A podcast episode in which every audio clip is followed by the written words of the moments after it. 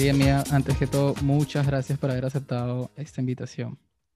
Gracias a ti, qué chévere. Quiero empezar eh, conversando contigo acerca de qué, cómo ha sido, cómo, qué ha sido de tu vida estos años. Nos hemos visto la última vez, quizás hace cinco años, más. No, no tanto, no tanto. Ojalá, cuatro? Ojalá haya pasado tanto tiempo, quizás. No. no, básicamente han sido casi tres años más o menos, básicamente. Sí, es cierto, es que el tiempo pasa volando. Sí, más con el COVID, la cuarentena, encerrados en casa, es como, o sea, la noche y el día se conectan simplemente. Es cierto. ¿Tú has estado, tú has estado este, trabajando home office durante todo este tiempo?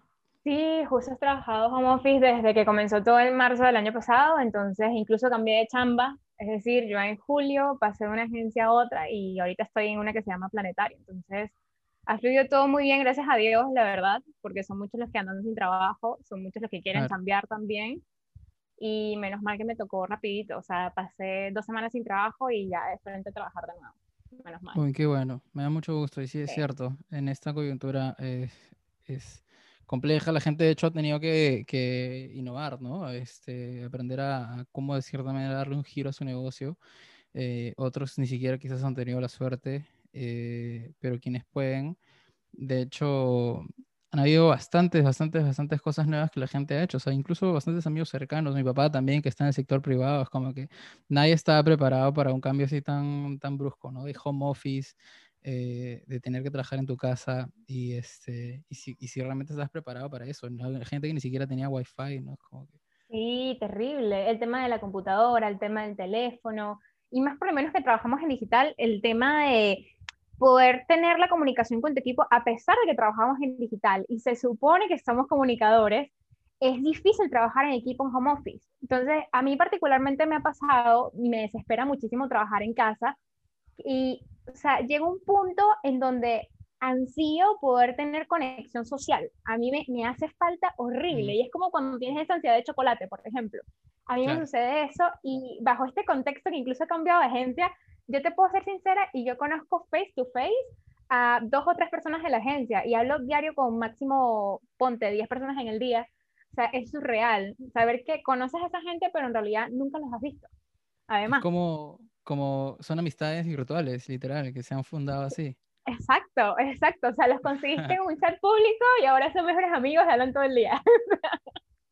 Ah, ya, y cuéntame, cuéntame un poco eso. Yo, yo, yo no he tenido la, la oportunidad desde mi último trabajo de trabajar con, con, equipo. Bueno, sí, más o menos, pero no tanto así a nivel corporativo o, o, con, con, esa dinámica común de tener que contactar con, con varias personas de tu equipo, ¿no? ¿Cómo ha sido para ti trabajar en equipo durante, durante llamadas de Zoom, me imagino? No sé cómo, cómo se habrán organizado ustedes. Un montón, un montón de llamadas, videollamadas como tal. Bueno, primero que todo, y partiendo del tema de las llamadas, es que ya yo no hablo por teléfono. O sea, es muy raro que un cliente, que un compañero me llame y si me llaman es por algo extremadamente urgente o porque de repente no están frente a la PC. Y son casos muy particulares, partiendo de eso. Segundo, que como estás literalmente todo el día frente a un escritorio, yo para comunicarme con el equipo eh, y entrando a esta agencia nueva, ellos manejan mucho Slack, también WhatsApp, por supuesto.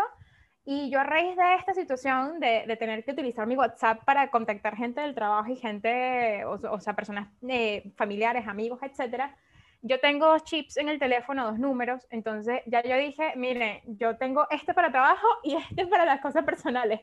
Y ahora tengo WhatsApp Business, tengo el WhatsApp normal, tengo Slack, tengo este Meet también, a veces hablo por Meet porque no tiene límite de, de tiempo. Y mm. internamente utilizamos una plataforma que se llama Whereby, que es como decir un Zoom. es muy buena, es muy chévere, permite conectar que sí Drive con, con Whereby, YouTube, entonces proyectas todo desde la misma plataforma, no es como que compartes pantalla, eso no existe casi. Entonces está súper cool. Pero a pesar de que tenemos todas estas herramientas, ¿Cómo se escribe? ¿Cómo se escribe eso de, de Whereby? De Where de dónde y by de, de por. Ah, ok, ok. Sí, de hecho es bueno, es bueno tener estas, estas herramientas porque hay, varias y a veces algunas funcionan mejor que otras, ¿no? Correcto, correcto. A mí me gusta mucho esa, tiene cierto límite en la, digamos, en la versión free y también Meet. De verdad que Meet de Google ha cambiado muchísimo. No he probado, sabes que también WhatsApp tiene el tema de las salas. Tiene como unas salas tipo... Yo no lo he probado, nunca lo he usado. ¿Lo has usado? Sí, creo, creo, que son las mismas de, de, de, Es que creo que Facebook, Instagram y WhatsApp está todo mezclado. Son, son salas. De hecho, lo usé. Em, creo que sí es chévere. ¿ah? Es, es, chévere. Tiene, tiene algunas cositas, particularmente para que lo usé yo. Me acuerdo que tenía un taller y este, justamente ya estábamos en pandemia. Entonces, yo era, era mi primer taller y encima virtual. Entonces dije, ¿cómo hago? Y este, este taller era, era, era sobre, sobre era sobre, este, mm, sobre coaching personal, entonces, tenía, entonces era un espacio bastante como eh, íntimo, ¿no? Entonces la idea era conocernos entre todos, entonces dije, pucha, tengo que escoger bien la cantidad de personas, porque eh, imagínate 25 en un, en un Zoom, es como que no hay nada de conexión, ¿me entiendes? Es como que bien, bien escasa. Entonces dije, preferí cambiarlas, dividir los talleres eh, por grupos máximo de 6, 8 personas y ahí utilicé este Instagram, bueno, las salas en realidad, porque las salas sí te, te, permiten como que todos en la misma pantalla, digamos que este es mi cel, todos, todos aparecían en la pantalla, ¿man? Es como que acá uno, dos, tres, Sí, lo que no te permite Zoom, por ejemplo. Exacto, es como que en Zoom solo aparece uno nomás, ¿no? El que habla, creo. Sí. Este, sí, entonces creo que sí, depende de cómo, de lo que necesites, ¿no? Pero la idea es tener varias opciones.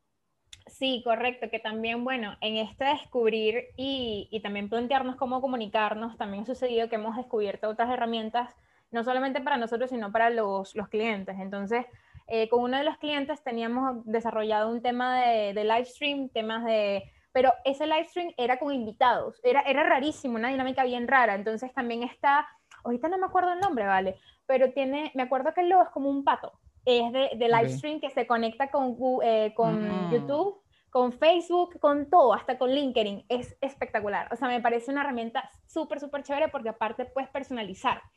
Entonces puedes colocar una franja del nombre de la persona, puedes incluir un comentario, una pregunta en la pantalla y es altamente amigable. Eso es lo chévere, que no tienes que ser un experto comunicador para, para usarla. Es súper, súper chévere. Ahorita no me acuerdo el nombre, qué lástima. ¿Livestream no me dijiste que era?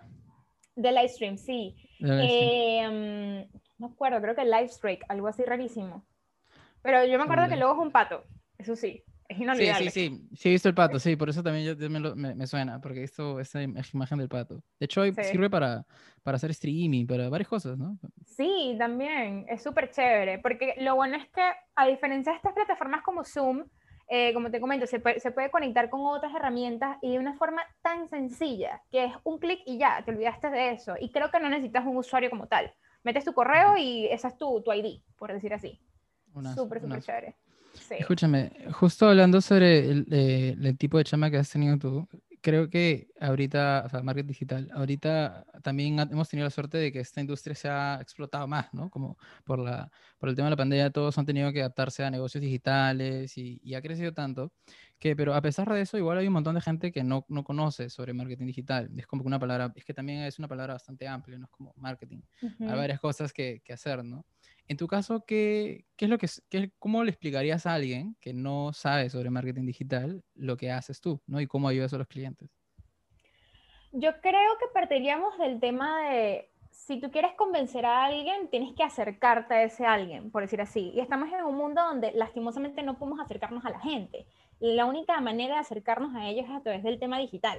Entonces, eh, de alguna forma también y creo que la gente tiene cierto rechazo a lo nuevo, cierto rechazo a lo tecnológico, que es normal, porque al ser desconocido no sabes cómo manejarlo, tienes miedo de, de equivocarte en algo o no. Entonces creo que es un mundo sumamente flexible, sumamente que a, pesar de que siempre está en constante cambio, es algo que, que, es parte de todo, de parte de todas las personas, parte de, de lo que haces a día a día. Y la cosa es simplemente ver de una manera diferente eso. O sea, porque al final de cuentas, redes sociales usas. Entonces, ¿cuál es el miedo de utilizarlas para tu negocio? Claro. Claro, claro. Imagino que debe ser como quizás intimidante, ¿no? Al inicio, intentar este, hacerlo. Porque muchas veces quizás eh, es como que estás tan... No solamente esto debe pasar en marketing, ¿no? Sino como con, con casi cualquier disciplina nueva que, que, tengas que hacer, ¿no? Y tú estás tan acostumbrado a lo que siempre haces prefieres, bueno, ahí terminas justo contratando a gente que lo haga por ti, ¿no? Porque muchas veces también es una buena opción, ¿no?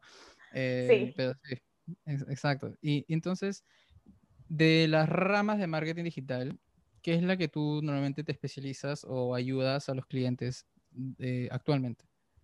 Bueno, social media de verdad que ha sido siempre algo parte de mí. Entonces, justo ahorita en la agencia en la que estoy y desde hace, incluso antes de, entrar en esta, eh, he trabajado en el tema de manejo de redes sociales, el tema de la medición de lo que se hace en redes sociales también. Eh, eso implica creatividad, implica también conocer todo el ecosistema digital que tenga una marca. Este, implica muchísimos factores que al final de cuentas eh, dependiendo de qué plataforma uses, tú vas a utilizar otra técnica en particular. Por ejemplo, si es web, SEO muy seguramente. Incluso en redes sociales también manejamos un, tema de SEO, pero a un nivel un poco particular, porque no está en Google como tal, sino dentro de esa red social. Y este, si hablamos de redes sociales, podríamos hablar de técnicas de inbound marketing, técnicas de, de creatividad, por supuesto, de design thinking, de Agile también, porque al final de cuentas tenemos que saber lo que hacemos y medirlo y tener un proceso de retroalimentación, ¿no?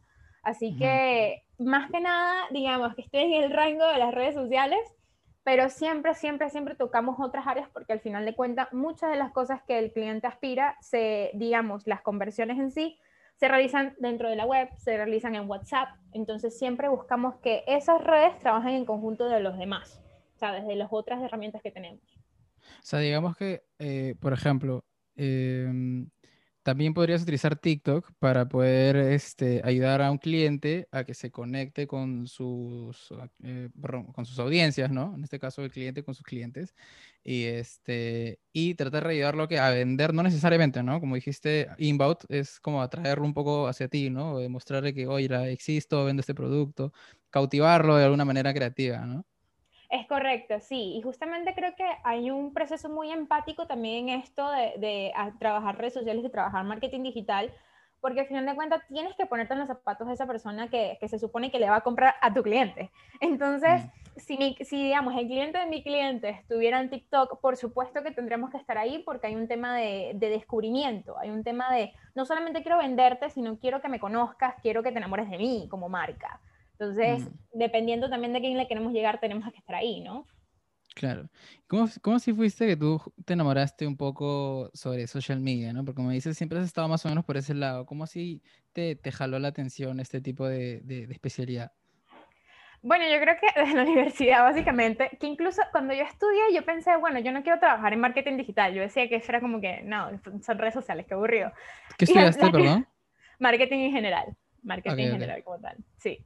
Entonces, claro, digamos que el que estudiaba marketing terminaba siendo publicista, terminaba siendo gerente, etcétera, etcétera. Que, ok, chévere, pero en ese entonces, y cuando yo estudié, por supuesto, era como que estaba iniciando el tema digital, estaba iniciando Instagram, si no me equivoco, apenas. Ya estaba mm. Facebook, pero Instagram estaba ahí como que de a poquito. Entonces, todo comenzó con las prácticas eh, preprofesionales, se fue desarrollando ese tema y siempre me gustó el poder identificar un poco qué es lo que sucede dentro de la plataforma, ¿no? O sea, si yo hago esto, ¿qué obtengo?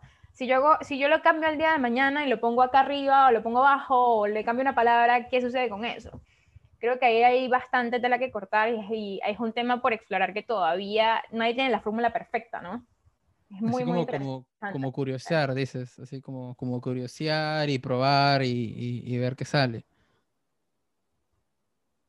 Uy, ¿se te fue, se te fue la señal a ti? Correcto. Correcto. Es mucho ensayo, ¿sabes? Se cortó un ratito. Pero si me escuchas. sí, sí, pero espera un ratito. Creo que se conectó a otra señal. Un ratito. Ya estamos. Ya. Sí, entonces, este, ok, entonces así fue como llegaste, llegaste por las prácticas. No esperabas realmente como que enamorarte de digital, fue un poco como que la experiencia lo que te llevó ahí.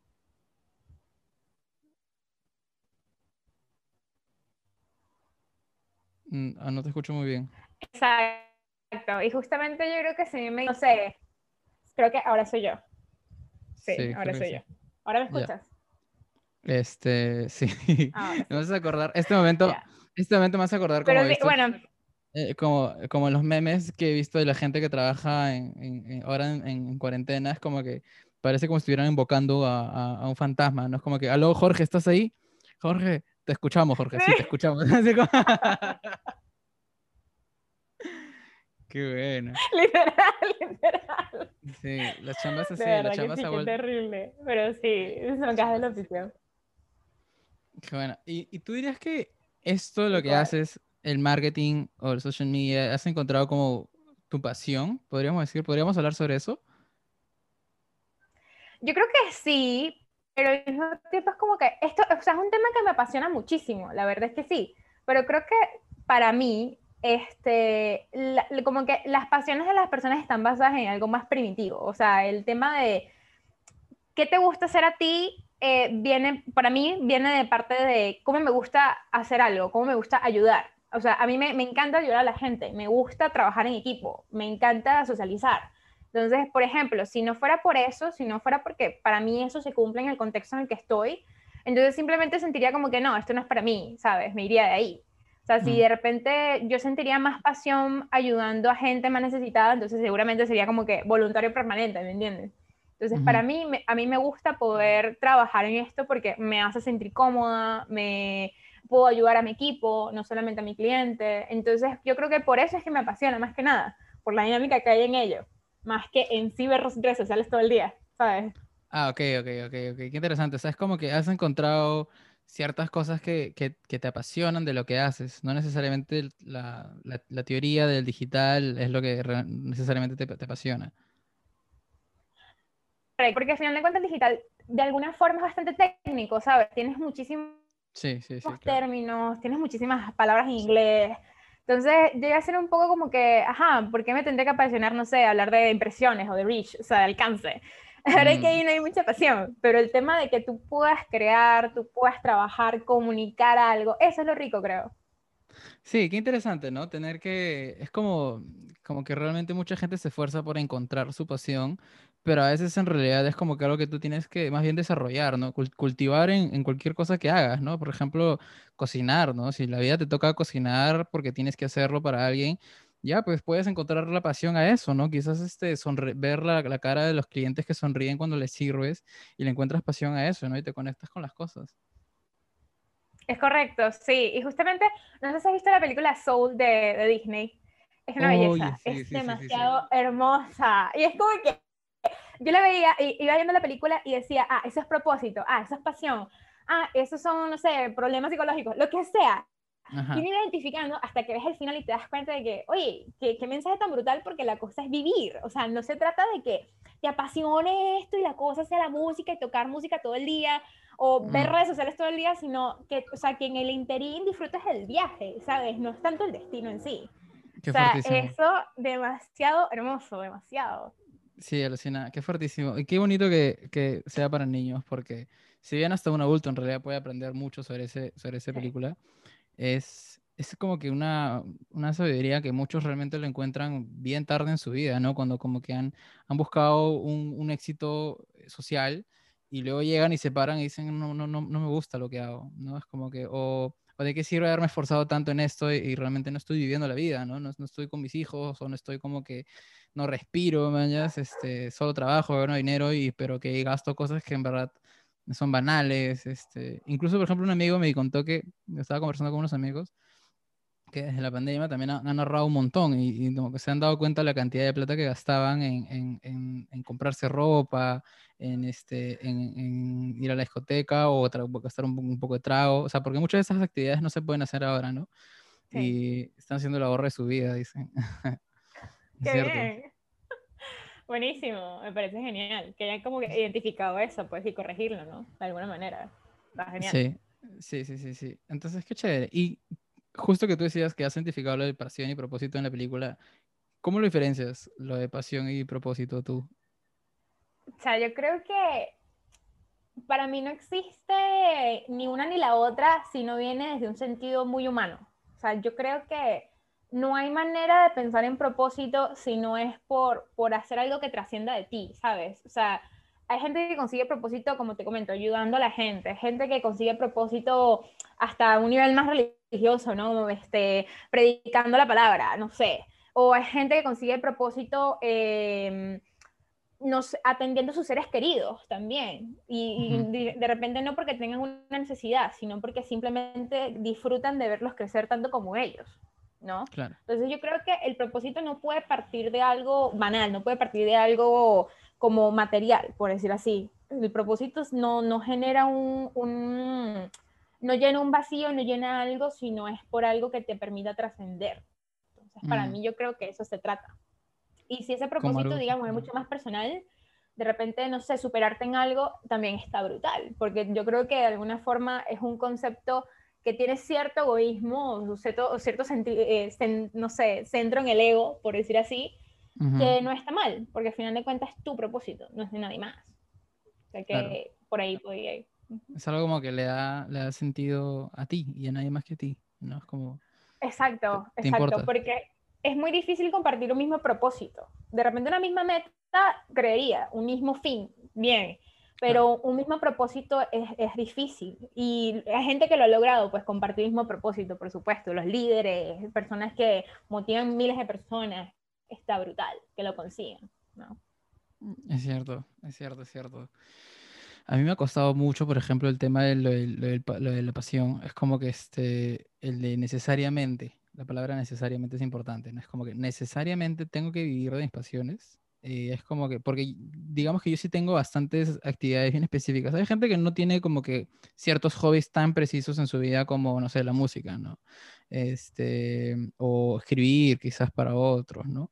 Entonces uno dice, bueno, es mi pasión, ¿no? Entonces tengo que vivir de esto.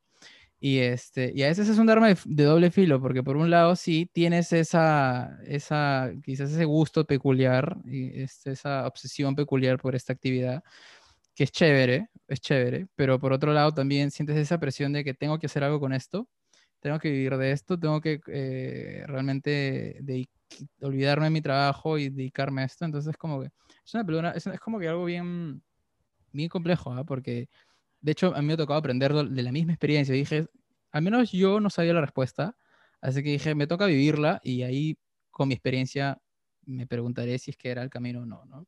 Entonces, tipo, me quité mi Correcto. chamba y me, me dediqué a la música, bueno, me sigo dedicando a la música y digamos que encontré un equilibrio, o sea, sí era la música un- mi pasión, de hecho siempre lo había sido, pero también la perspectiva en la cual, qué tanto, eh, qué tanto énfasis le daba en mi vida, como si tendría que es, tocar todos los días, este, eh, y, y nada, y como si eso fuera realmente una carrera para mí, ¿no? Es como, le quitaba un poco la, fel- la diversión, la verdad, le quitaba la- un poco la Ujú. diversión.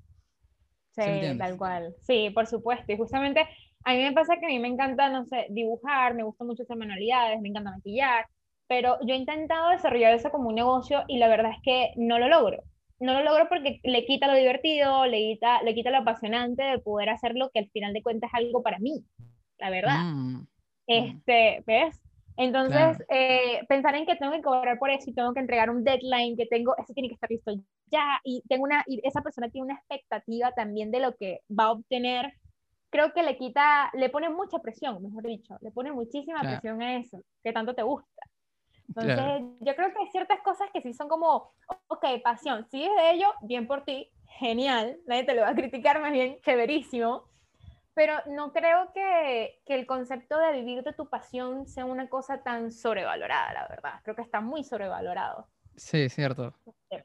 Sí, sí, sí, es cierto, es cierto. Y es como, de hecho yo creo que también eso es marketing, ¿ah? Yo creo que muchos lo dicen así para que te metas a un curso de cómo vivir por, con tu pasión y Sí. tal, vaina, ¿no? Literal, literal, puro marketing. Sí, sí, sí, Pero es cierto. sí, es, Es cierto. cierto. es cierto.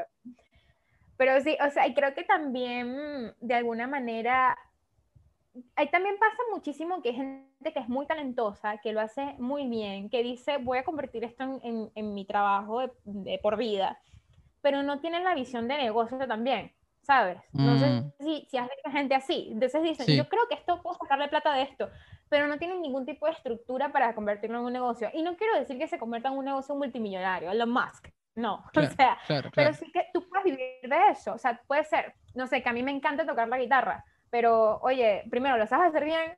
Ok, podría decir que sí. Ajá, ¿y cómo vas a tocar la guitarra? ¿Solamente vas a tocar porque te gusta tocar la guitarra? ¿O vas a componer músicas? ¿Vas a ser un, un compositor? ¿Vas a vender partituras? No sé, lo que sea a partir de ello.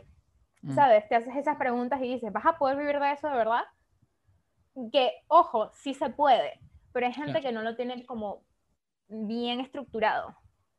Es cierto, es cierto. Sí, sí, sin duda yo creo que necesitas tener un poco ese equilibrio, ¿no? Eh, sí es cierto que se puede vivir, por ejemplo, y es más, puede que tú seas muy talentoso, ¿no?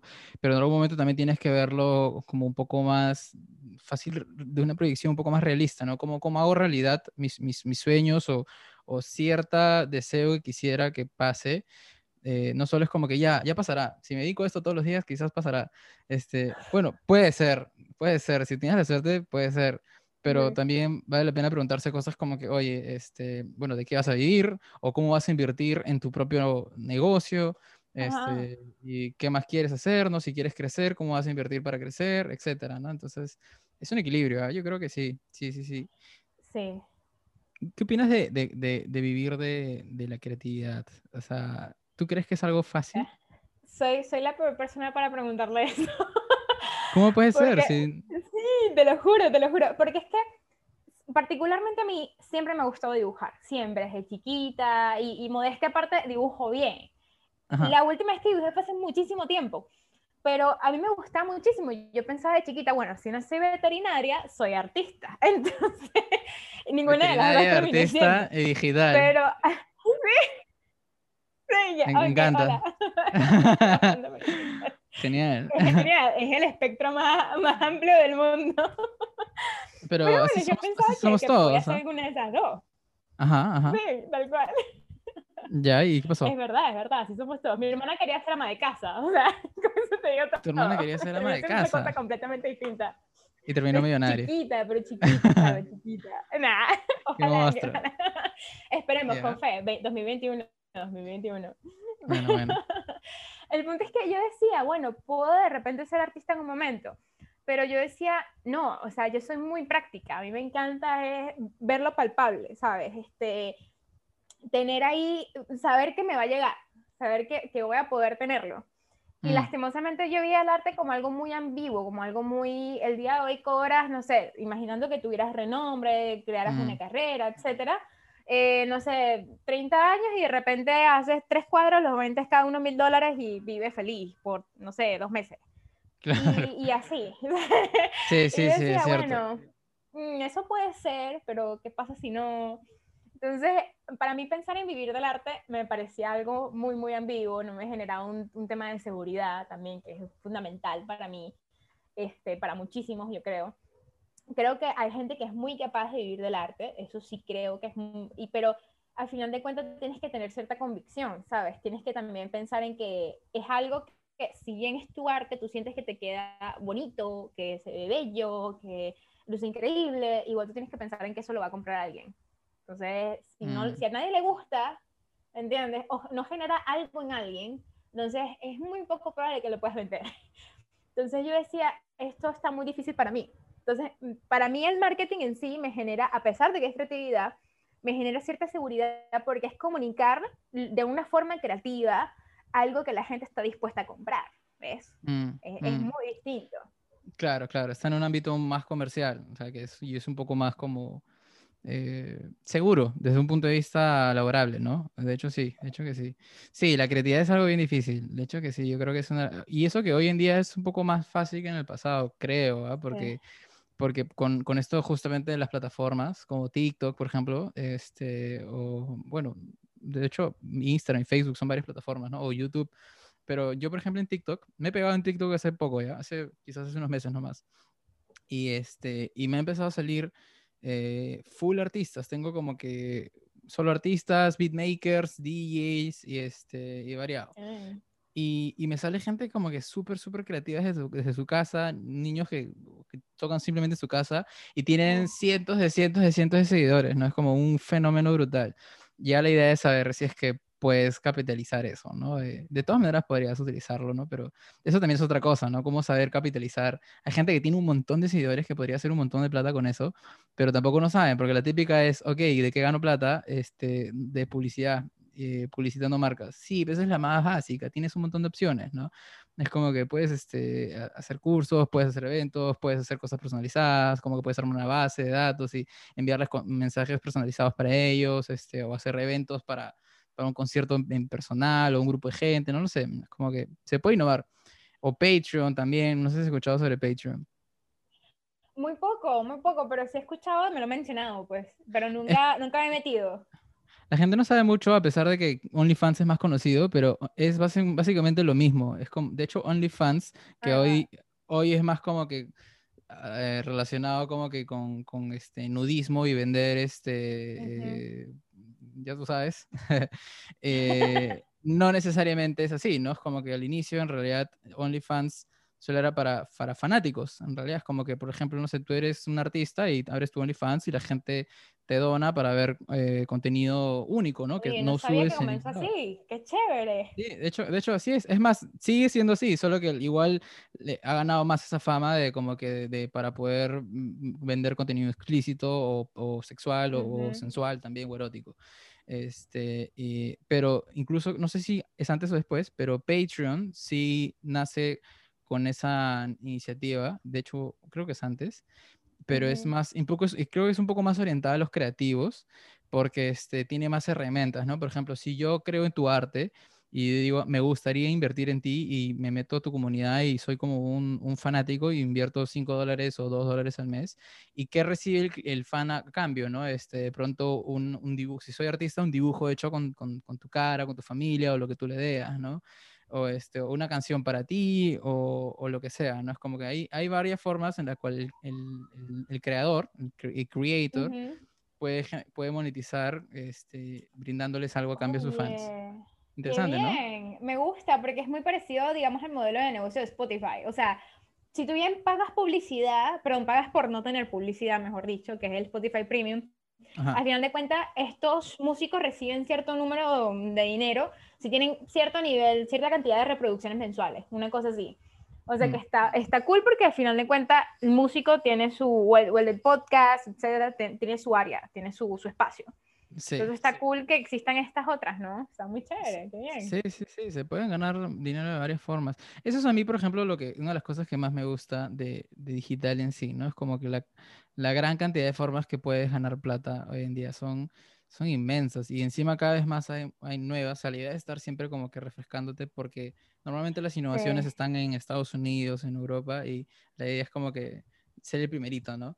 Y este, hay, hay, hay, un montón de cosas. Por ejemplo, hay como que una, una plataforma para músicos que no quieren necesariamente este, eh, ser músicos, sino vender beats o vender como que sonidos, porque hay mucha gente que utiliza sonidos para hacer eh, videos, por ejemplo, ¿no? Correcto. Entonces, tú puedes crear eso, te sumas a la plataforma y la plataforma, justo como es tan conocida, las pone ahí y si la gente, la gente se suscribe y entre más descargas tenga tu canción, entonces al final de del año te dan como que, oye, mira, esto es todo lo que has ganado, plum, ¿no? Es como que, si es que así he oh, escuchado bien. Sí, exacto. Y siempre está ahí, no solo lo creas una vez, es como un pasivo, ¿no? Lo, lo creas una vez, lo dejas ahí y ya, ya se encarga la página de, de, venderlo, ¿no? Qué chévere. Yo creo que eso está estupendo y justamente muchos de los bancos de imágenes o bancos de contenido se aprovechan de eso, que está genial, todo el mundo gana y particularmente, yo creo que entrando en este tema de bancos de, de, contenido, de imágenes que incluye audio, mockups, lo que sea, está el tema de, de, los modelos, las imágenes como tal de, de, modelos tipo chica, no sé, lavándose la cara, cosas como esas que al final utilizas en temas creativos. Claro. Yo creo que no hay mayor negocio que ser modelo de banco de imágenes. Eso debe ser mm. lo máximo no tienes que ser espectacular porque al final de cuentas buscan una variedad de modelos, pero tú tienes un montón de imágenes del mismo tipo, del mismo, digamos, mismo set, y te das cuenta de que es el mismo modelo, mismo set, y hay 20 fotos de, de, eso. O sea, nada más esa persona en ese set. Es increíble. Yo diría, ah, ¿cuánto gana, sabes? ¿Cuánto gana esa gente por nada más tomarse fotos en, no sé, un día? Se toman las fotos y las subieron al banco. Pero escúchame, ¿ahí el que gana es el modelo, la modelo o es el que toma las fotos a la modelo? Yo creo que hay parte y parte. Creo que el fotógrafo al final de cuentas puede generarse como que el perfil dentro de la plataforma de banco de imágenes y obviamente le paga a la modelo una cuota, no sé cuál será, claro. acordarán internamente, pero de alguna forma sí generan un intercambio monetario bien interesante. Muy, muy interesante. Sí, sí, sí. Sí, sí de hecho esa es una opción, ¿no? Por ejemplo, para fotógrafos eh, ganar a través de bancos de imágenes. Y así es siempre como tú dices, ¿no? Porque es como que un nicho, ¿no? O sea, hay tantas y tantos tipos de fotos que no necesariamente tienes como que, tomar la foto más artística y, compleja, así con el sunset y todo, sino ver quién pagaría por estas fotos. Entonces, si es que hay un montón de, sobre todo empresas corporativas que siempre utilizan fotos así de, de, de, bancos para poder, no sé, pues mostrar un producto, editarlo, una chica agarrando una mano así, no sé. Es como Literal. cosas así, ¿no? Y, de, y todo en, una, en, una, en, una, en un set, como dices, tomamos como 10 fotos, 5, 50 fotos, las subo al banco y, y ahí me dará dinero en un tiempo, ¿no? Exacto. Yo creo que eso es tremendo negocio, o sea, está chévere, es una buena alternativa para fotógrafos y modelos que están en descubrimiento. Está súper, súper chévere. Sí, sí, sí, súper chévere. ¿Y tú en tu, en tu agencia qué es lo que sueles hacer? ¿Cómo es tu, tu día a día? Bueno, últimamente ha cambiado en el 2021, la verdad. Este, yo llevo ahí desde julio del año pasado, así que es como estoy entre verde, lechuga y por ahí creciendo. Pero básicamente al inicio siempre una dinámica de hacer el contenido para las redes sociales, este, hablar con los diseñadores, coordinar con el equipo de visual, si hay que hacer alguna, alguna modificación en un video, por ejemplo.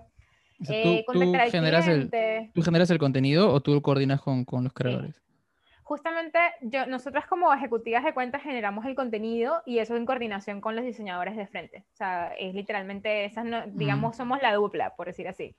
ah, ya, ok, ok. sí, Pero tú no, tú no editas así, diseñas o es No, no, ya sería una locura. Exactamente. Lo que sí hay que tener mucho criterio, ¿no? Hay que tener criterio en el tema de, de, por ejemplo, se hacen montajes de producto que literalmente no es fotografía como tal, pueden haber fotografías como recurso, pero no es que hacemos fotografía de esos productos en sí. Lo diseña uno de los, de, vale la redundancia, no los diseñadores.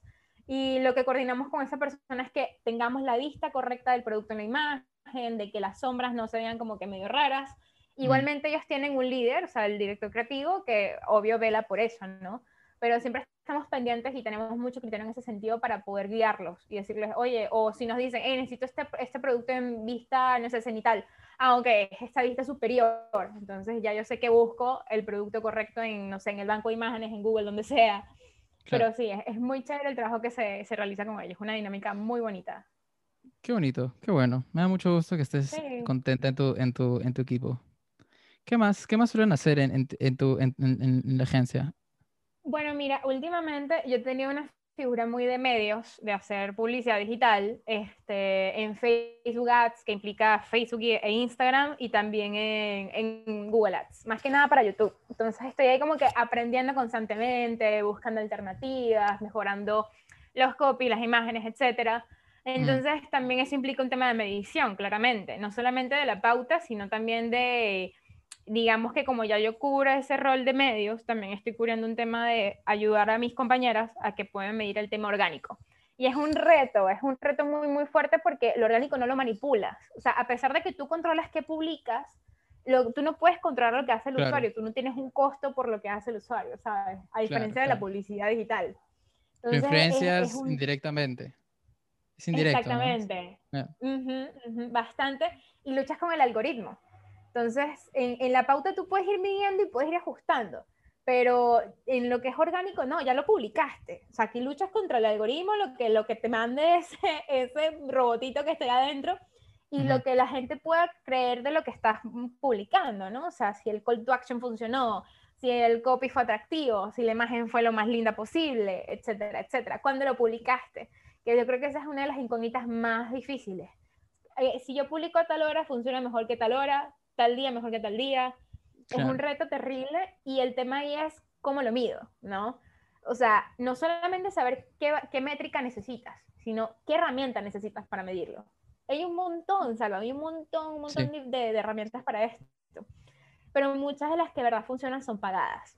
Entonces, ahí cuando tienes una agencia muy pequeña o tienes un negocio propio y quieres medir de una forma práctica, porque aparte esa es la palabra clave, practicidad, Mm. es difícil, porque necesitas más de tres herramientas si no quieres pagar. Claro, sí, sí, sí. Been there. claro, está, ahí, está ahí. Claro, exacto. Si eres una empresa grande ya, ¿no? Si, de hecho, sí te sirve, es muy rentable tener esas herramientas, ¿no? Pero sí. para una empresa chica, por ejemplo, para un chico, un supermarket este, que quiere, quiere medir, no sé, sus redes sociales eh, o que quiere pautear, normalmente por, por, experiencia, porque tengo algunos amigos que este, tienen sus mini negocios o, o, trabajan o tienen familiares. Normalmente, este, como son los padres los que tienen los, los supermarkets y todo eso, entonces ellos dicen, no, yo no voy a ver estas cosas, hijo, tú encárgate de las redes. Y el hijo es el que se termina encargando de las redes sociales. ¿no? Ah, y la típica, el hijo recurre a, a, Google o a YouTube y, este, y eso también es válido. No sé, ¿tú qué opinas? ¿Tú crees que has aprendido? ¿Cómo ha sido tu, tu línea de carrera para poder aprender sobre lo que ya sabes ahorita? ¿Tú crees que ha sido teórico ha sido más en la práctica, en la chamba? ¿Cómo es que has llegado a adquirir estos conocimientos y habilidades? Yo creo que en parte y parte, pero más ha sido, o sea, si lo podemos colocar en una balanza, ha sido más el tema de, eh, de implementar lo que aprendes, ¿no? O sea, la, la, práctica en sí. La teoría es fundamental, ¿no? Porque te ayuda a entender qué es lo que estás haciendo, porque es el, es el, el para qué, por decir así, te ayuda a responder para qué. Pero el qué, la práctica en sí, es hasta más educativa en, muchos, en muchísimos casos. Porque también pasa muchísimo que puedes hacer cursos, puedes hacer muchísimos cursos, pagados, gratuitos, lo que sea. Pero de repente, no sé, comenzaste a hacer un curso de Google, de, de Facebook Ads y dijiste, bueno, yo entiendo toda la plataforma, voy a comenzar a anunciar. Y de repente te salen alertas, te salen advertencias y tú, pero eso mm. no me lo dijeron en el curso. ¿Y ahora qué hago? Entonces estás ahí frito, no sabes qué hacer. Es, es, es, difícil. Entonces yo creo que la práctica es necesaria, siempre es necesaria. Entonces, la mínima oportunidad que se te presente tienes que aprovecharla en este mundo, la verdad. Mm, sí, yo también estoy de acuerdo. De hecho, me haces acordar cuando yo recién estaba eh, aprendiendo marketing digital, me metí un cursito acá por, por, eh, por Miraflores y, y, después cuando quise practicar, ya, bueno, tampoco practiqué tan rápido, pero practiqué después de uno o dos meses, en la, este, literal, lo que aprendí en el curso es como que ya no podía aplicarlo, bueno, no, no tanto, pero la pantalla misma, o sea, toda la, la, la interfase de, la, de, de, Facebook había cambiado, ¿no? Es como que el botón ya no está acá, sino está acá. Entonces es como que, y constantemente eso pasa, ¿no? O sea, Facebook y bueno, la mayoría de herramientas se actualizan cada vez tanto, tanto, tanto que incluso el curso es como que te queda chico porque ya al mes ya la plataforma cambió. Entonces, como que, de hecho, sí, igual mucho, igual te a equivocar, ¿no? Igual tienes que aprender mucho en, en, la cancha, ¿no? Y con el error. De hecho, el error yo creo que te enseña, te enseña un montón, ¿no? Es como que... Uf, un montón, la verdad. Es terrible cómo te enseña el error, la verdad. que más de, más de una vez, este, por lo menos a mí me ha pasado que, no sé, nos pasamos el presupuesto de inversión de la pauta, de, de, la, de los anuncios publicitarios.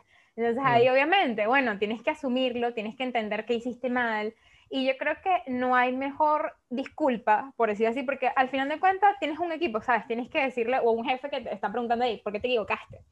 Este, Espera, por supuesto, que pidas unas disculpas, que, pero también espera que puedas, digamos, compensar lo que hiciste. No digamos a nivel monetario, por ejemplo, si fuera un error de, de que me pasé en presupuesto de pauta, ponerte un ejemplo, sino también un nivel de, oye, ser resiliente a través de ese error, entiende que hiciste mal, y corrígelo, porque el día de mañana te puede volver a suceder. Entonces, ¿qué vas a hacer para corregirlo?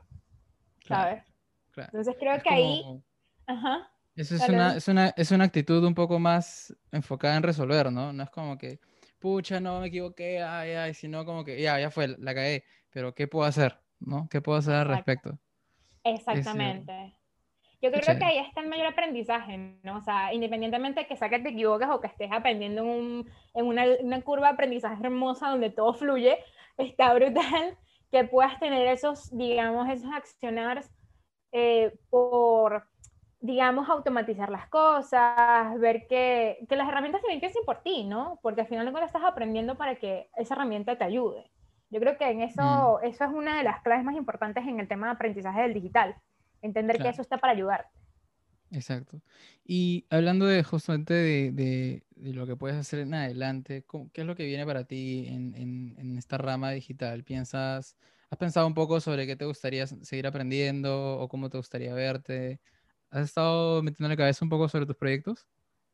Sí, la verdad es que justamente últimamente, y supuestamente me hice un cronograma súper estructurado de lo que voy a hacer, que no lo he cumplido, pero con fe, con fe, en marzo, Este, quiero, por, supuesto, certificarme en muchos cursos que ofrece Google, este, que menos mal son gratuitos también y tienen muchísimo peso. Este, poder entender esas plataformas un poco más a un nivel donde uno diga, ok, ya yo sé qué, qué hacer en ciertas situaciones donde las cosas no fluyen como deberían, ¿no? Eh, y creo que también llega un punto donde uno dice, ok, ya digamos tengo la base importante que es cómo se usa, ahora, ¿qué, más, qué hay más allá? ¿no? El tema de Machine Learning, el tema de inteligencia artificial. Uy, se eh, viene. Sí, fuerte, fuerte, fuerte, fuerte. Y no solamente a nivel de, de, medios, ¿no? Por supuesto, en la parte orgánica yo creo que también muchísimo. Y que a raíz de todo este tema coyuntural de, de la pandemia, etcétera, se han desarrollado muchísimas alternativas para los negocios, que también está brutal. Está brutal. Tal cual, sí, sí, sí, ¿Cómo ha sido tu productividad durante la pandemia? Ah? ¿Qué tal te ha ido en el trabajo durante, en casa? Imagino que estás trabajando en casa. Pucha, yo creo que bien. Lo tendrías que preguntar a mi jefa, pero bien. Me he sentido muy tranquila por lo menos. Este, Qué bueno. Mira, la verdad es que a nivel, digamos, profesional, me siento muy satisfecha. Siento que estoy haciendo algo que, la verdad, yo siempre he querido mucho en el trabajo home office, trabajo remoto Lastimosamente estamos en un contexto donde, en un contexto normal, si yo hiciera home office, yo agarro mi maleta el sábado, me voy a otra parte del mundo y trabajo toda la semana que sigue en ese lugar, ¿me entiendes? Ah, chévere, claro. ese es el ideal. A la, a, playita al menos, claro. Correcto, correcto. o sea, internet y ya estás. Exacto, no tienes que preocupar por nada. Pero en el contexto en el que estamos ahora, el tema no es que no es solamente, bueno, ya, cool, cumpliste con el tema del home office, lo lograste, pero no puedes ir para ningún lado. O sea, no puedes te quedas en tu casa. Exacto, es muy distinto. Entonces, a nivel profesional, yo siento que estoy súper bien porque estoy haciendo algo que siempre de alguna manera quise, y es trabajar desde casa. No preocuparme por el tráfico, que me da un asco mm. terrible, te soy sincera. Este, y bueno, y protegerse de alguna forma de lo que está sucediendo. Pero a nivel personal, sí me ha costado muchísimo, no el tema de adaptarme al trabajo, de adaptarme a la dinámica del home office, sino qué pasa después de que no estás en home office, que no estás trabajando. Claro. ¿Me entiendes? Entonces pasas más de, 12 horas trabajando. De acá, de acá a, a, a, siguiente, a, la siguiente puerta, que es tu cuarto.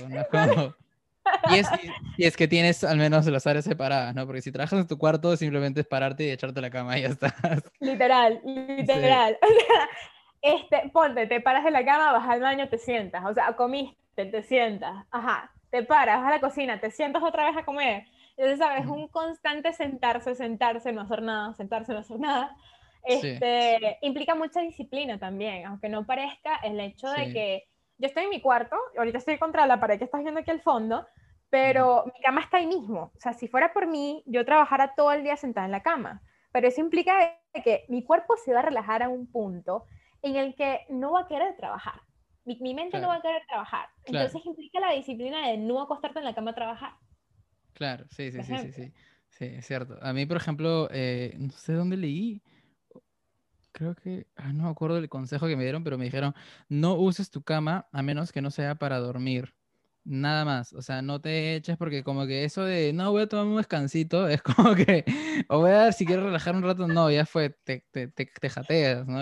Literal, es como, si, quieres, si quieres ser disciplinado, sobre todo, y no tienes un espacio donde separar tu cuarto y, y una sala, no sé, es como que ah, este, intenta no echarte, ¿no? Y mantente hasta que, hasta que puedas terminar tus cosas. Sí, sí, implica mucha disciplina, implica mucha determinación por lo menos yo no suelo hacer mucho ejercicio, más que nada los fines de semana que si, no sé, salgo a patinar, aprovecho la hora que nos dan de, de recreación, el receso que nos dan, este, y salgo, pero entre semana me cuesta mucho y con el tema de que ahora ya no puedes salir después de las seis ni a caminar, ¿me entiendes? Te tocaría o a la hora del almuerzo o en la mañana, entre las seis de la mañana y yo comienzo a las nueve. Entonces, mm hay una dinámica que trabajar ahora que quisiera aprovecharla también, verle el lado positivo de pararme temprano, hacer ejercicio temprano, pero no lo he hecho todavía porque me encanta descansar, me encanta dormir. ¿Qué, qué, tanto estás durmiendo? ¿Estás durmiendo, mm, o sea, mínimo tienes que dormir tus ocho horas, eso sí, ¿no? Sí. Eh, pero ¿y qué tan tarde te acuestas también? Quizás no, quizás no tienes ese espacio para levantarte temprano porque te duermes muy tarde, quizás. Es correcto, yo creo que también ha sido por el tema de, de que como estamos todo el día también sentados acá, no sé si te pasa, a mí me sucede que yo puedo estar, se termina a seis y media, se supone mi, mi jornada laboral. Este, A veces se nos pasa el, el, tiempo porque, bueno, surgen cosas fresh, pero eso vuelve hábito. Entonces, he tratado de también volverme más disciplinada con el tema del horario, entender que a las seis y media se acabó, porque si mm. no sigo siete, ocho, me pongo en el teléfono un montón de horas porque me da la gana, veo Instagram, no sé cuántas horas. Oye, puedo estar en el teléfono hasta las 12, una de la mañana, ¿me entiendes? O en Netflix. Mm. Ah, ah qué peligro, qué peligro. Sí, sí.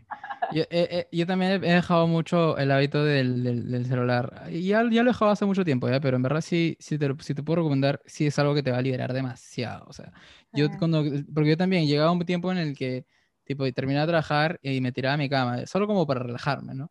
Y agarraba mi celular y ponía a ver así, no sé, en, Instagram. Y desde que Instagram también comenzó a sacar sus videos automáticos, que terminas de ver uno y pasa otro y pasa otro entonces como que no te das cuenta y estás dos horas en tu cama, ¿no? Ni siquiera has cenado y no, tienes, y no has hecho lo que querías hacer en la noche, ya cenas y a dormir y no hiciste nada.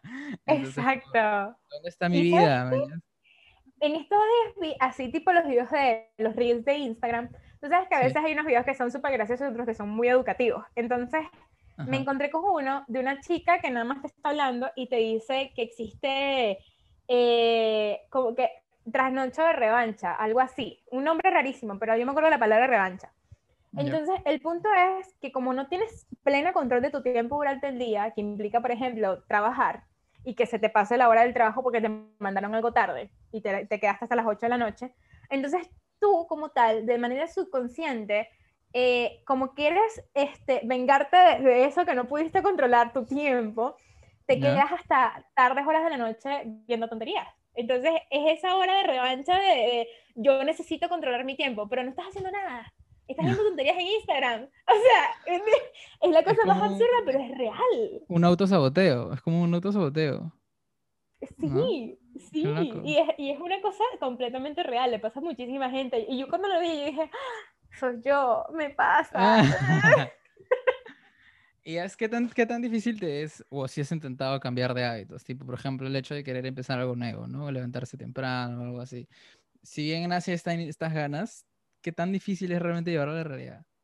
Bueno, mira, me ha pasado que cuando tengo cambios o, cambios de hábitos positivos, o sea, la parte positiva, me suceden porque me pasa un cambio como medio, medio así hablando aquí filósofo, este, medio filósofo es porque ahora tengo un cambio de mentalidad muy fuerte. Y me pasa mm. porque algo me sucede, este, a veces por lo general es, algo negativo, o particularmente, eh, yo no soy muy mística, pero mm, creo muchísimo en los sueños, en los sueños que he tenido y que me significan algo, este, que significan algo para mí, creo muchísimo en esos mensajes. Y últimamente he tenido uno que se está relacionando con el tema financiero. Entonces estoy tratando de construir un nuevo hábito basándome en ese sueño, que parece como que te vas a oh. basar en un sueño, ¿me entiendes? Es rarísimo. Qué cool. Pero sí, la verdad, la simbología que hay dentro de él la entendí y dije, oye, esto, esto está muy chévere. Esto es un cambio muy positivo. Tengo que aceptarlo. Sí, sí. Yo, no sé mucho, no he leído mucho. A mí sí me gusta acompañar mis, mis ideas o creencias con un poco de lectura, a ver si, para validarlas un poquito, pero yo también sigo esa intuición de creerle un poco los sueños, de hecho sí creo que te, te dicen algo, ¿no? No literal, como que la típica de, de oye, si sueñas con una araña es porque ha muerto alguien, es como que no, no, no sé, pero... pero sí, este, sí, sí, sí te preguntas, ¿no? A veces algunos sueños sí dices, oye, qué raro, ¿no? Este, lo piensas un poquito y, y sí pueden darte bastantes mensajes.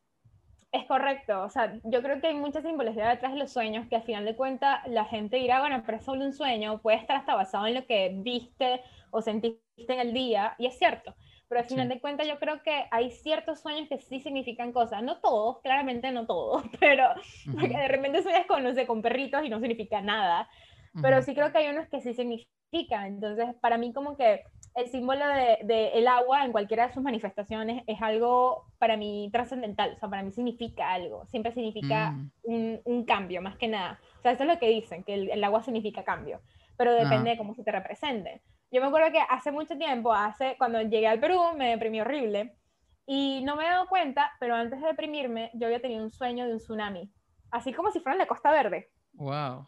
Increíble, increíble. Yo había soñado que estaba en la Costa Verde, era una playa, entre comillas, hermosa, y, que venía una ola gigantesca. Entonces, claro, me imagino también que lo relacioné con tsunami por el tema de que se supone que si hay un sismo, podría haber un tsunami.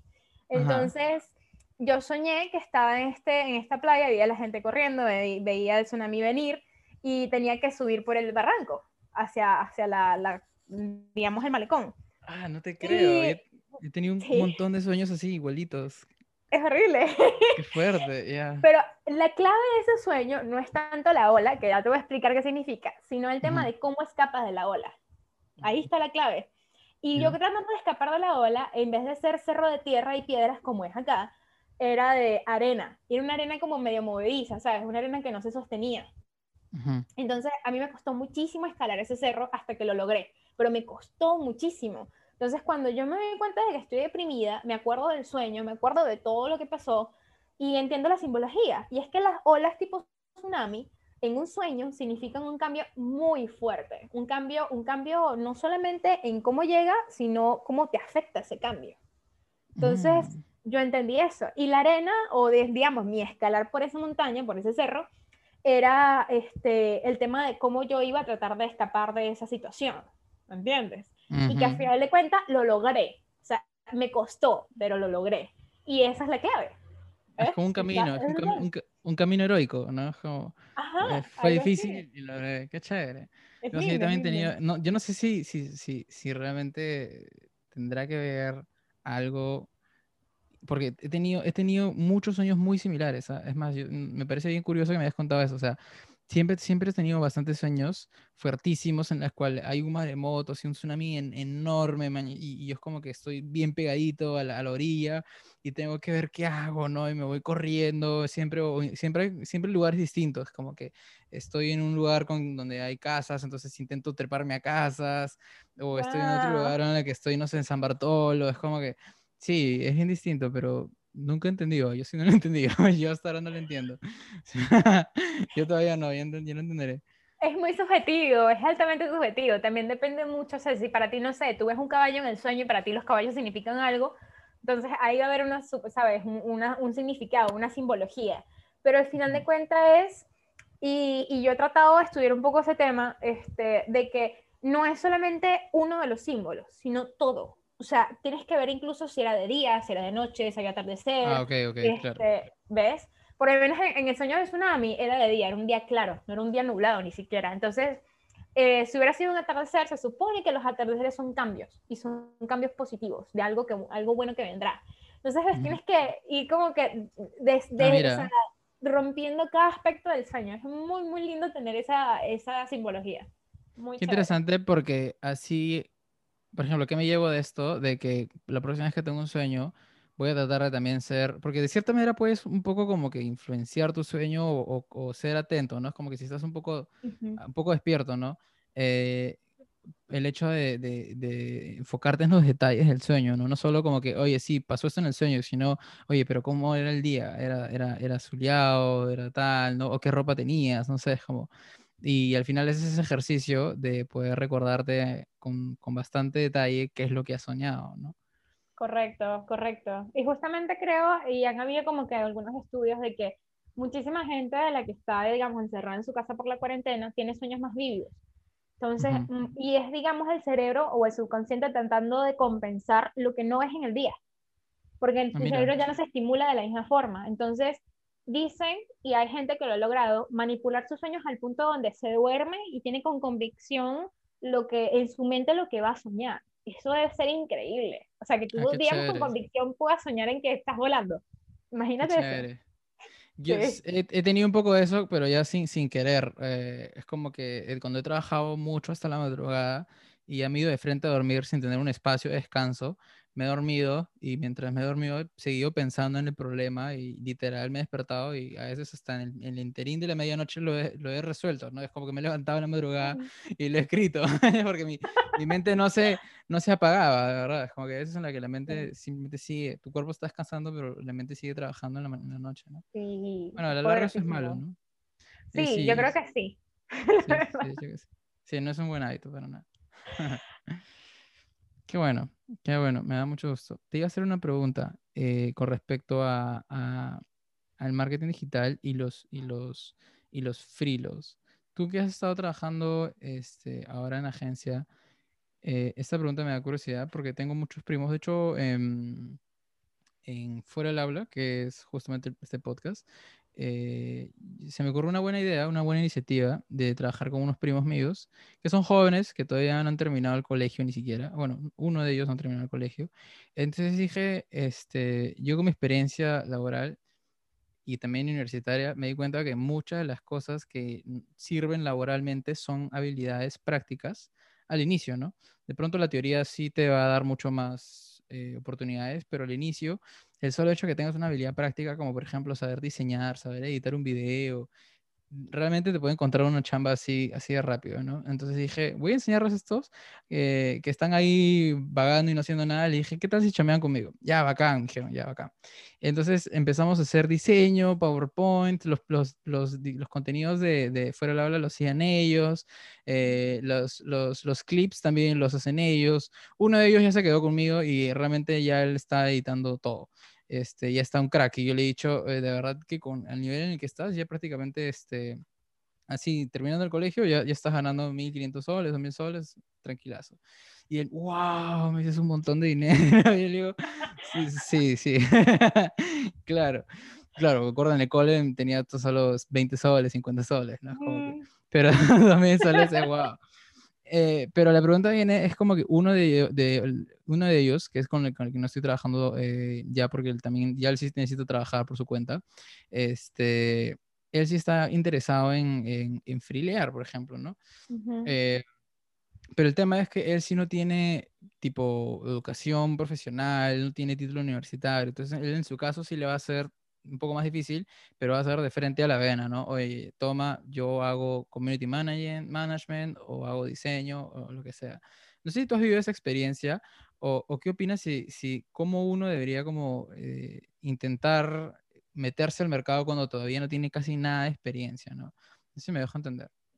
Sí, por supuesto. Yo creo que como en toda cosa nueva te va a costar, te va a tomar tiempo porque no es solamente la curva de aprendizaje de esa nueva habilidad, sino la curva de aprendizaje de esa nueva, de esa nueva empresa, de entender a ese nuevo cliente, si es un frilo, por ejemplo.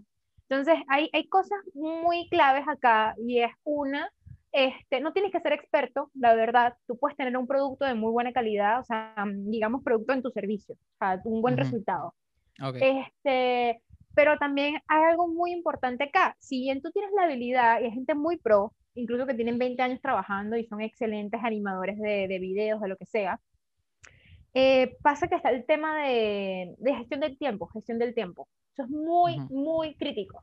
Porque el día que tú te encuentres un frilo, cool, lo vas a poder hacer, digamos que no te consume mucho tiempo, pero te va a gustar la cosa y vas a querer tener otro y otro y otro y otro. Entonces, tú no puedes hacer todo, primero que todo. O sea, ahí estamos clarísimos. De repente tú puedes ser muy buen gestor con el cliente y puedes diseñar muy bien. Y tú solo tengas un servicio para todos tus clientes y sea el tema de hacer diseño por, por digamos, on demand, una cosa así.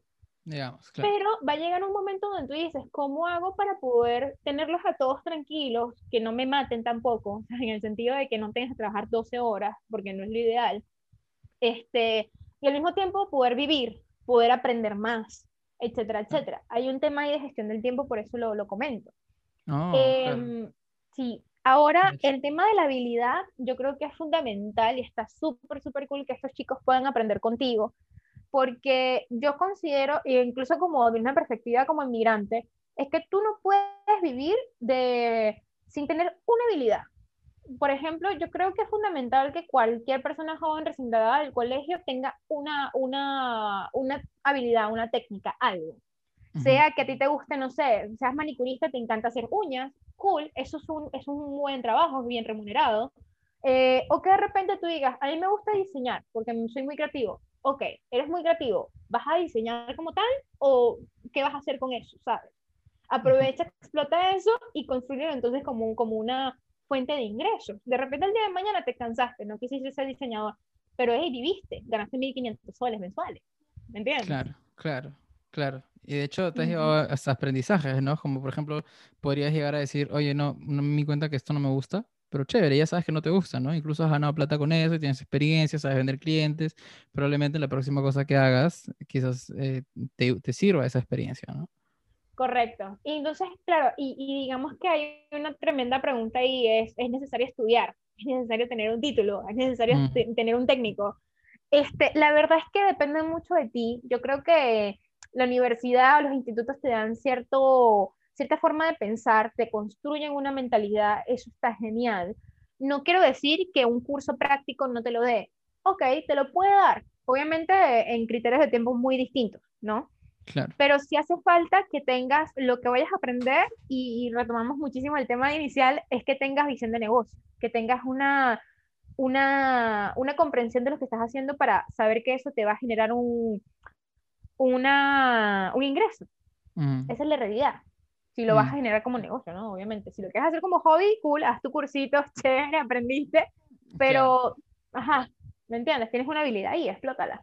Sí, sí, sí, sí, es cierto, qué chévere, qué bacán. Es cierto eso de que hay que no solamente como que practicar y, tratar de ser bueno, sino realmente tener ese enfoque de negocio porque a veces te ciega, ¿no? Es como que, oye, soy muy bueno, pero, pero no vendo.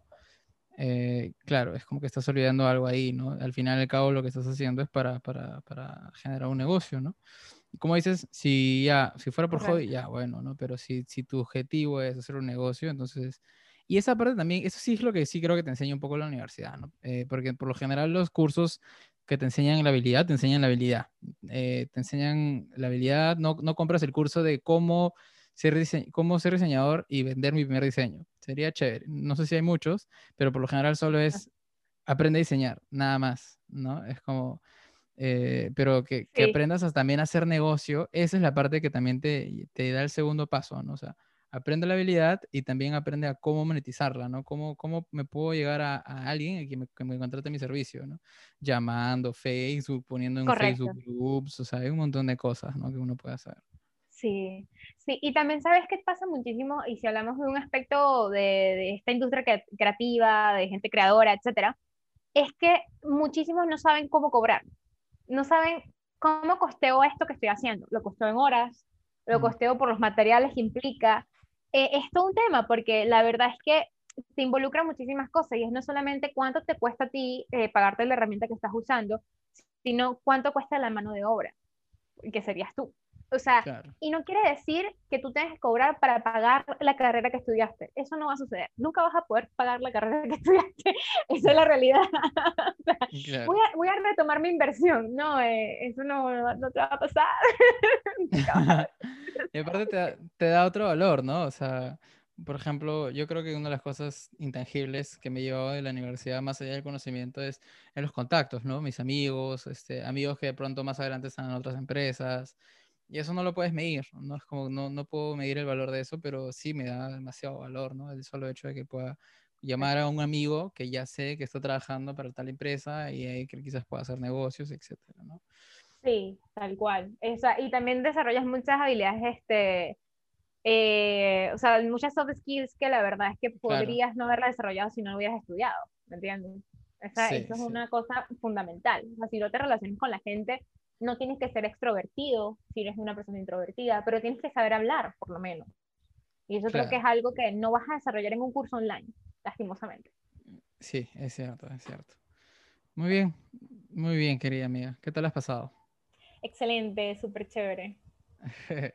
Qué cool. Yo también, me he divertido mucho, ha sido bien, bien fluido. Y este, de hecho, reflexionado también, aunque no creas, me ha servido mucho la conversación contigo porque eh, esa parte de lo de cuando hablamos de la pasión, es como que es bonito porque una de las cosas, uno de los motivos por los cuales yo hago estos podcasts, más que por temas de marketing y ganar, y ganar seguidores y todo, en realidad es mi beneficio de poder tener perspectivas distintas con, con gente distinta, ¿no? De hecho, siento que llegó un momento en mi vida en que me di cuenta que era un gran valor escuchar a los demás y, y entre más distintos, mejor todavía, porque es como que si te escuchas a siempre la gente que te rodea, eh, es como que todos van a pensar casi lo mismo, ¿no? O sea, siempre los cuatro o cinco que siempre te ves, pero si de pronto te sales de tu zona de confort y de pronto hablas con alguien que, que no sé, es un poco distinto que tú o tiene otra experiencia o otra cultura, eh, puede que un poquito de lo que has hablado te llene, te dé otra mirada, ¿no? Te dé otra perspectiva.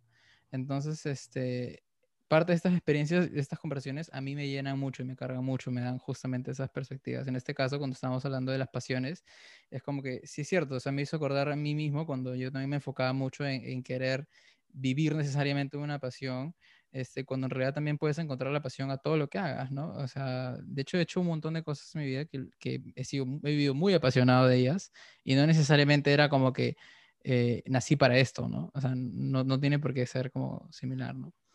Pero bueno, eso es un gran aprendizaje que me llevo hoy. Gracias, querida amiga, por, por, participar. Muchísimas gracias a ti por recibirme, me parece una experiencia súper linda, así que contenta, esperando que se publique. Chévere, amiga. Cualquier cosita, este, cuenta conmigo, ya sabes, me escribes y este, podemos hacer esto más adelante, también sería genial. Dale, Una segunda parte. Buenísimo, Salva. Te mando un abrazo entonces y nada, feliz noche. Chama, cuídate. Un abrazo.